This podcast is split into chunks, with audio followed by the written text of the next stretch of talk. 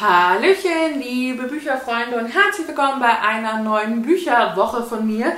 Das war die kurze Arbeitswoche, in dem bei uns in Bayern am Donnerstag auch der Frohenleichnam war und ich den Brückentag frei hatte. Das heißt, ich hatte bei vier freien Tagen ganz viel freie Zeit, um zu lesen und habe viereinhalb Bücher geschafft. Und äh, ja, wir beginnen mit dem neuen Guillaume Musso, Ein Wort, um dich zu retten. Ich gebe ihm nochmal eine Chance.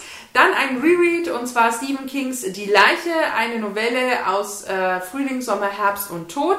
Dann habe ich das E-Book gelesen von Andrea Sokol, kann ich selbst, mache ich selbst, auch eine bekannte YouTuberin. Und das letzte beendete Buch ist dann von Cassie McQuiston, Royal Blue, ein Buch, auf das ich mich sehr, sehr gefreut habe und was ich zusammen mit einer lieben Freundin gelesen habe. Und dann habe ich angefangen mit dem vierten Teil von Harry Potter, und zwar Harry Potter und der Feuerkelch, zum einen zum Hören, gesprochen von Rufus Beck und dann auch äh, die Schmuckausgabe, aber da werde ich, denke ich, auch erst in der nächsten Woche ein bisschen mehr erzählen. Und ja, da wünsche ich euch jetzt nun ganz viel Spaß. Wir starten chronologisch äh, wie gewohnt mit Ein Wort, um dich zu retten von Guillaume Musso. Es gibt ja einige tolle Bücher von Musso, die mich sehr gepackt haben, sehr gefesselt haben. Und ähm, ja, es gab dann aber auch so zwei, drei Geschichten, die einfach zu abstrus waren, zu speziell, zu merkwürdige Wendungen hatten. Und ähm, ja, dennoch hat mich der Klappentext sehr, sehr äh, interessiert. Und äh, ja, so wollte ich der Geschichte eben auch einfach nochmal eine Chance geben. Ich habe das Hörbuch gehört denn der Sprecher war Richard Bachenberg, den ich sehr gerne höre und der für mich auch perfekt zu dieser Atmosphäre von Musso passt. Und so habe ich mich da einfach direkt äh, auch fürs äh, Hörbuch entschieden und habe das auch überhaupt nicht bereut, denn äh, Richard Bachenberg spricht einfach wirklich sehr, sehr, sehr gut. Kann ich wirklich nur empfehlen. Ja, es ist jetzt nun in der Geschichte knapp 20 Jahre her, dass sich der berühmte Schriftsteller Nathan Falls aus der Öffentlichkeit zurückgezogen hat. Er hat sich auf eine kleine französische Insel, äh, Beaumont, glaube ich, zurückgezogen und lebt dort. Es gibt verschiedenste Gerüchte und Gründe, warum ähm, er im Grunde ja sich aus dieser Öffentlichkeit zurückgezogen hat. Wildeste Vermutungen und Spekulationen. Und ähm, auch wenn er immer wieder durch seine Agenten ausrichten lässt, dass es keine äh, zu ergründenden Gründe eigentlich gibt oder Geheimnisse gäbe, ja, hört im Grunde die Welt nicht auf zu fragen, was ähm, ja im Grunde hier die Begründung ist. Doch äh, ja, jetzt gerade, wenn wir in die Geschichte einsteigen, gibt es gleich zwei Personen, die stärkeres Interesse äh, seiner Bekanntschaft haben. Zum einen haben wir einen jungen Autor, der äh, ja, sich von ihm im Grunde hilfreiche Tipps erhofft, sowie eine Journalistin, ähm, ja, deren Beweggründe ja nicht immer ganz so klar sind, beziehungsweise ja, sich so ein bisschen auch im Dunkeln erstmal verbergen. Und ähm, es passiert dann, dass auf dieser Insel ein Mordfall geschieht und alle Insulaner sind davon erschüttert und äh, die Insel wird abgeriegelt. Für mich eine totale Horrorvorstellung, wenn man auf so einer Insel festsitzt. Ähm, doch bald stellt sich schon heraus, dass die Vergangenheit äh, der Journalistin und auch das von Forleys irgendwie miteinander verknüpft sind. Und ähm, ja, dass das eben auch was mit dem Mordfall vielleicht zu tun haben könnte. Es ist ein sehr geheimnisvoller Plot, es ist eine sehr geheimnisvolle Geschichte, die sie wirklich nur nach und nach und nach auflöst, die einen immer wieder auf falsche Wege führt. Und das, finde ich, kann einfach Musso. Er ist ein Autor, der mich immer wieder überrascht, sowohl ins sehr Positive als durchaus auch mal ins Negative. Man weiß einfach nicht, was man bekommt. Man hat eine Mischung aus Thrill und Krimi, vielleicht ein bisschen Liebe, ein bisschen Lebensgeschichte, ähm, so ein bisschen ja, Geheimnisse aus der Vergangenheit. Da ist so viel in diesen Geschichten drin. Ich finde, das macht Musso gefühlt wirklich fast mit einmalig. Das können nur wenige Autoren dieses Genre auch so zu mixen, ohne dass es irgendwie überladen wirkt. Es ist super vielseitig gestaltet. Wir haben Interviews, wir haben Perspektivwechsel. Äh, es gibt immer Zitate, wenn Kapitel beginnen und die sind eben aus dem Bereich der Literatur, was ich mega fand.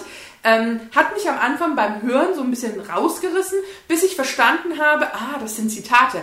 Also es hat zwei, drei Kapitelanfänge gebraucht, bis ich dachte, das gehört doch jetzt gar nicht dazu. Wenn man aber weiß, es kommt eine längere Pause, dann kommt das Zitat und dann die Geschichte weiter, dann hat das auch wirklich richtig, richtig Spaß gemacht. Die Geschichte hat ein paar Wendungen, zum Glück aber nicht zu viele, denn so kann man der Geschichte wirklich gut folgen und das ist ja oft ein Kritikpunkt, den ich an Musso habe, dass er von einem ins andere und nochmal und nochmal und am Ende kommt man, also man wäre nie dahin gekommen. Das ist in der Geschichte richtig gut gemacht, das hat mir sehr, sehr gut gefallen.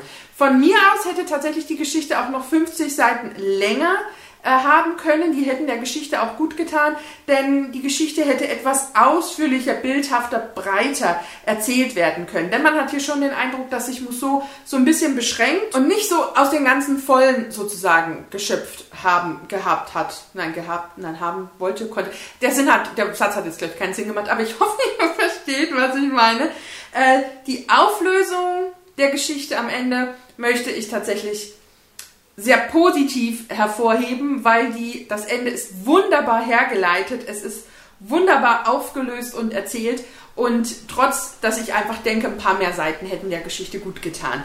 Ähm, das Einzige, was ich so ein bisschen ja, kritisieren möchte, ist tatsächlich, dass die Charaktere mir doch recht fern geblieben sind, dass sie mir nicht nahe gekommen sind, dass sie sehr ja, ungreifbar waren, was ich tatsächlich schade finde, weil ich hätte gerne mit einer der Perspektiven so ein bisschen ja, mich reingefunden, ein bisschen mehr mitgefiebert. Ähm, ja, das hat ein bisschen gefehlt, das fand ich sehr schade, ist tatsächlich wahrscheinlich dem geschuldet, dass mir auch diese 50 Seiten irgendwie gefühlt einfach fehlen. Ich glaube, da hätte man durchaus einfach noch ein bisschen mehr Bindung zwischen mir als Leser und den Charakteren schaffen können. Aber alles in allem ein toller Musso, hat sehr viel Spaß gemacht mit ein, zwei kleinen Kritikpunkten, war für mich aber eine tolle Geschichte und er hat mich nicht enttäuscht, obwohl ich ja tatsächlich schon Befürchtungen hatte, ähm, ja, ob ich ihm wirklich noch mal eine Chance gebe. Aber mit diesem Buch hat er im Grunde alles richtig gemacht und es hat mir wirklich sehr gut gefallen. Das nächste Buch habe ich eigentlich gehört, habe aber vom Verlag den neuen Stephen King äh, geschickt bekommen und deswegen möchte ich euch auch dieses äh, ja, Einzelbuch sozusagen jetzt zeigen. Es ist Die Leiche vom Meister selbst. Ähm, die Leiche ist an sich eigentlich eine Novelle aus dem Novellenband Frühling, Sommer, Herbst und Tod. Und ich glaube, bei der Leiche handelt es sich um die Herbstgeschichte. Ursprünglich ist diese Novellensammlung, ich glaube 1982, 83 erschienen. Ähm, die gesamte Novellensammlung ist auch unten bei meinen Eltern im Regal und ich habe die auch alle vier gelesen. Zu ähm, Die Leiche gibt es auch die sehr bekannte Verfilmung Stand By Me ähm, die ich schon zwei, dreimal gesehen habe. Die ist ja unter anderem mit River Phoenix, der ja leider auch viel zu früh gegangen ist. Und ähm, ja, ich habe mich ähm, tatsächlich für das Hörbuch entschieden. Ich hatte Lust auf diesen Reread. Äh, habe dann natürlich auch gesehen, David Nathan spricht und das natürlich für mich immer ein Highlight und ein Argument zum Hörbuch zu greifen und war daher total erfreut, als mir dann äh, der Hein Verlag ähm, doch das Buch zur Verfügung gestellt. Es ist keine allzu dicke Geschichte, tatsächlich ja auch nur eine Novelle und hinten steht so schön drauf, es ist meine Geschichte, sie ist autobiografisch. Und äh, ja, ein Zitat von Stephen King. Und das kann man an mancher Stelle tatsächlich erahnen. Ähm, eine Geschichte, die ja schon fast 40 Jahre alt ist, könnte man jetzt meinen, äh, wie ist die denn gealtert? Und so viel kann ich sagen, sie ist gut gealtert. Bei mir ist es ja locker auch schon 20 Jahre her, dass ich die Geschichte, das wird vielleicht gleich, dass ich die Geschichte gelesen habe, dass ich diese Novellensammlung gelesen habe. Und ähm, ich habe sie zwischendrin, habe ich die Verfilmungen, glaube ich, zweimal gesehen. Und ich habe, glaube ich, äh, die Leiche und diese Novellensammlung gar nicht irgendwie gerereadet, sondern tatsächlich nur einmal gelesen. In dieser Novellensammlung sind ja auch die Verurteilten mit drin und auch äh, der Musterschüler und noch irgendwas, was ich gerade verdrängt habe. Ich weiß gar nicht, habe ich mir das aufgeschrieben? Nein, ich glaube nicht. Ähm, ja, aber zur Leiche. Kommen wir mal zur Leiche. Wir sind mal wieder in Castle Rock und begleiten hier vier Freunde, was ja relativ typisch für Stephen King ist. Die Freunde Gordon, Chris, Teddy und Vern hören von einer Leiche eines gleichaltrigen Jungen.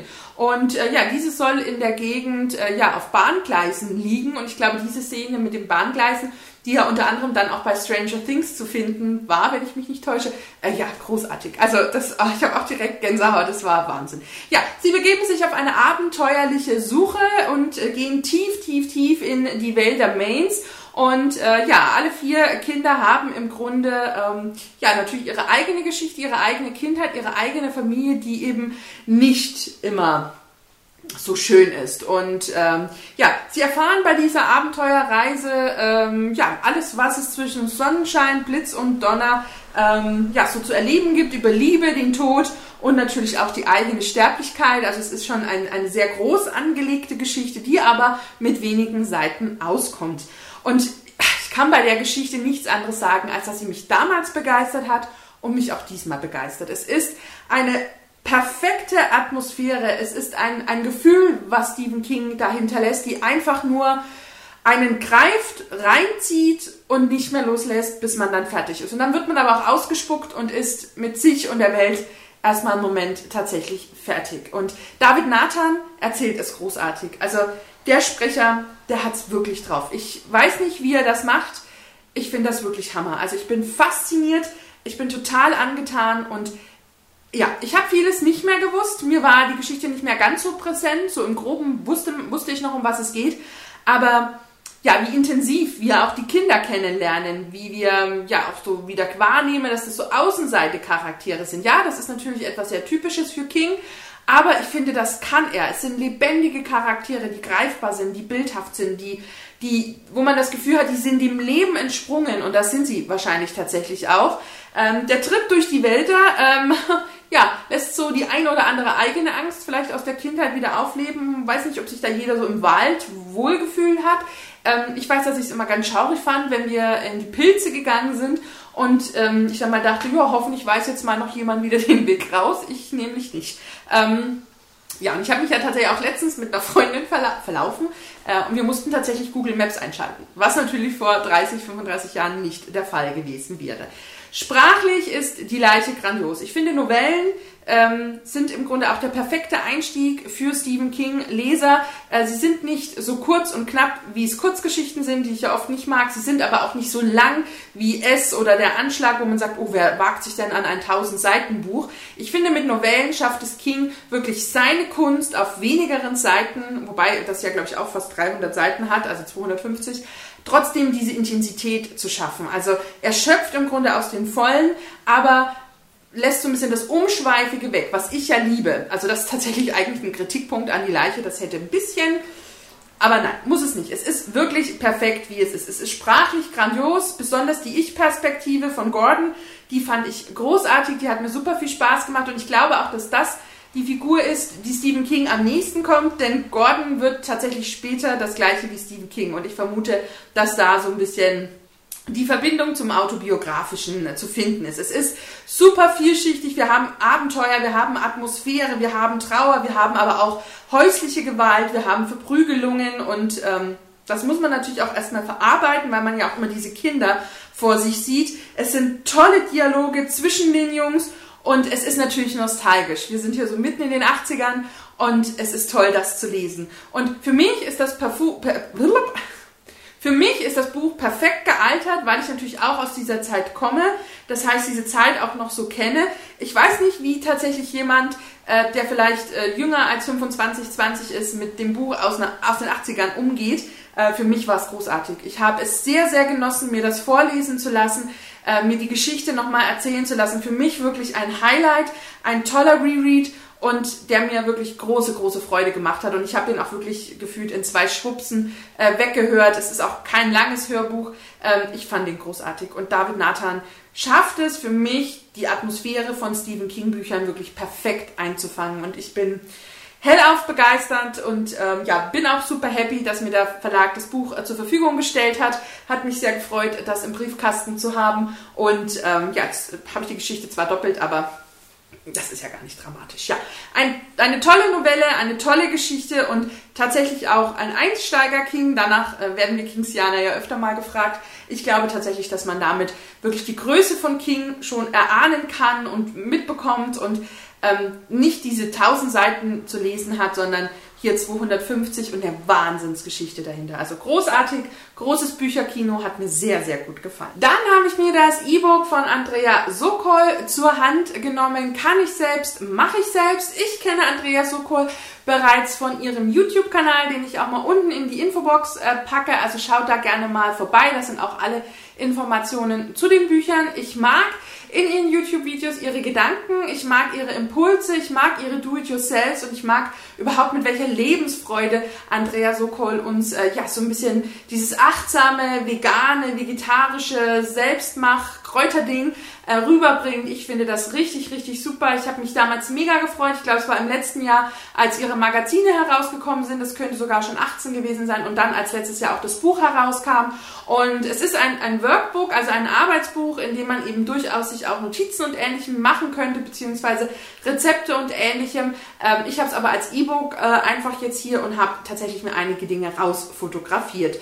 Ähm, sie ist eine äh, bekannte Moderatorin, sie ist Coach, sie ist Bloggerin und äh, ja, stellt uns eben auf ihren YouTube-Kanal Olala und Solala ähm, ja, so ein bisschen ihre Nachhaltigkeitsthemen auch vor. Schaut gerne mal bei dem Kanal vorbei.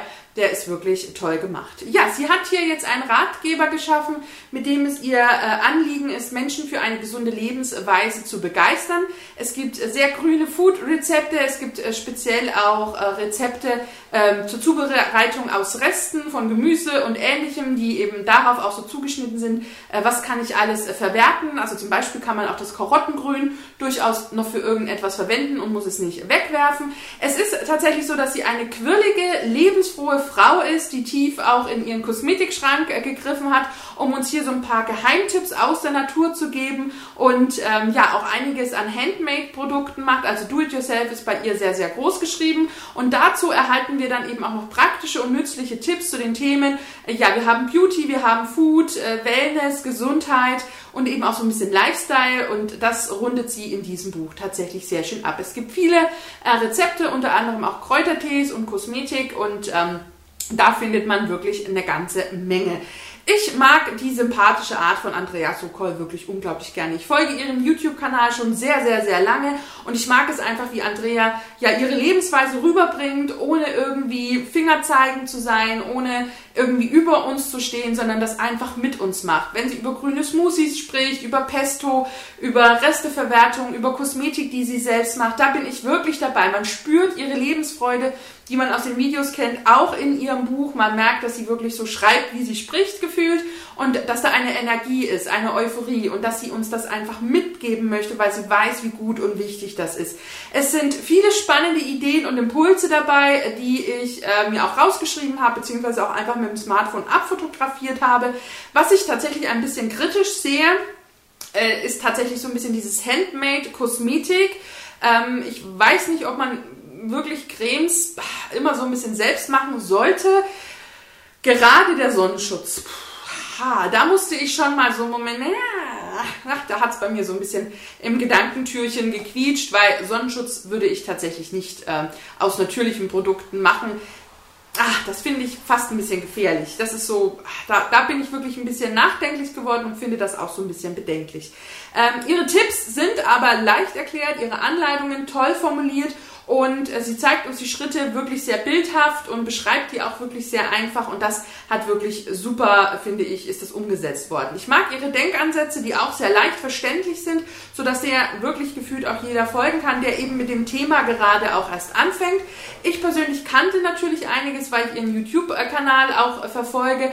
Es ist tatsächlich eher so ergänzend zum YouTube-Kanal gedacht oder tatsächlich auch eher für Anfänger die sich vielleicht noch gar nie mit den Themen irgendwie beschäftigt haben, äh, beziehungsweise vielleicht auch ihren YouTube-Kanal gar nicht kennen und sagen, ich möchte da einfach mal einen Einblick gewinnen. Aber ich äh, finde beides super, sowohl den YouTube-Kanal als auch äh, natürlich jetzt das Buch. Mir hat, macht beides Spaß. Und wie gesagt, ich habe mir auch einige Rezepte äh, aus dem Buch raus äh, kopiert, wenn man so möchte. Und ähm, ja, werde das auf jeden Fall mal ausprobieren, wie ich ja auch so manch anderes von ihrem YouTube-Kanal schon probiert habe. Ich habe ja auch schon die Nonik gemacht aus Löwenzahn und ich habe äh, mache ja auch meine äh, Haferflockenmilch, meine Hafermilch mit dem Rezept. Also diesen ha ist ja dann keine Milch, es ist ja ein Hafertrink. Und ich glaube, sie hat es Haferelixier genannt und ich halte mich da auch fast an dieses Rezept von ihr und finde das großartig. Und so gibt es natürlich einige Dinge, die man da eben auch schon probiert hat. Also schaut gerne auf ihrem YouTube-Kanal vorbei. Auch das Buch bekommt von mir definitiv eine Empfehlung und ähm, ja, hat mir auf jeden Fall wieder neue Impulse gegeben, andere Impulse. Und es ist auch nicht zu sehr Zero Waste. Natürlich versucht sie hier einfach Müll zu vermeiden, was ich tatsächlich gut finde. Aber diese Zero Waste, diese Vorstellung, dass wir gar keinen Müll mehr produzieren, der ist schon ein bisschen utopisch auch einfach, wie unsere Welt so funktioniert und aufgebaut ist. Aber Andrea macht das wirklich super sympathisch und locker und äh, ich glaube, da kann man wirklich Spaß mit haben. Das nächste Buch habe ich zusammen mit der lieben Becky äh, gelesen und zwar ist das Royal Blue von Casey McQuiston. Und äh, ja, mich hat er schon damals, ich glaube, das erste Mal bei Ruth angesprochen, da hat sie es aus dem englischen Bereich äh, noch vorgestellt. Und äh, ja, da war ich total neugierig, weil mir ähm, ja, im Grunde die Idee super gut äh, gefallen hat. Äh, die klang einfach spannend. Wir haben hier Alex, der ist der Sohn der aktuellen amerikanischen Präsidentin, der ersten Präsidentin überhaupt der USA und er wohnt zusammen mit seiner Schwester im Weißen Haus, was ja gefühlt wahrscheinlich für einen jungen Mann schon schwierig genug ist. Äh, seit der ersten Begegnung hasst er allerdings den Thronfolger von England oder einen Thronfolger von England, nämlich Henry. Die beiden können sich bis auf den Tod nicht ausstehen und das gipfelt dann eines Tages auf einer Verlobungsfeier, Hochzeitsfeier, als sie beide irgendwie zusammen mit einer Torte da irgendwie dann am Boden liegen. Und ähm, ja, beide ähm, bekommen den Auftrag von den jeweiligen ähm, ja, Vorgesetzten, wenn man so möchte, von der Queen und von der amerikanischen Präsidentin, äh, sich jetzt endlich zu benehmen und es im Grunde wie einen Freundschaftsstreit aussehen zu lassen. Und sie müssen betonen, dass sie befreundet sind, dass sie sich mögen.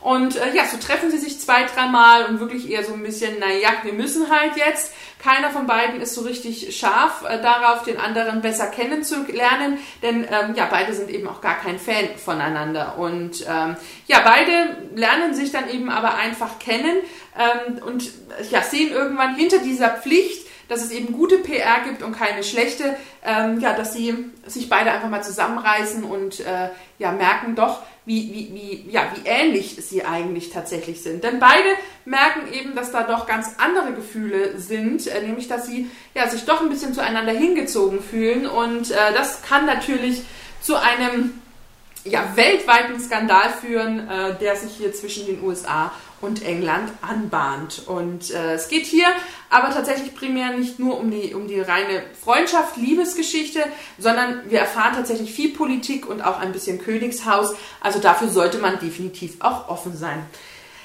Mit dem Buch bin ich so ein bisschen zwiegespeicht. Das muss ich ganz klar sagen. Ich fand den Anfang der Geschichte Hammer.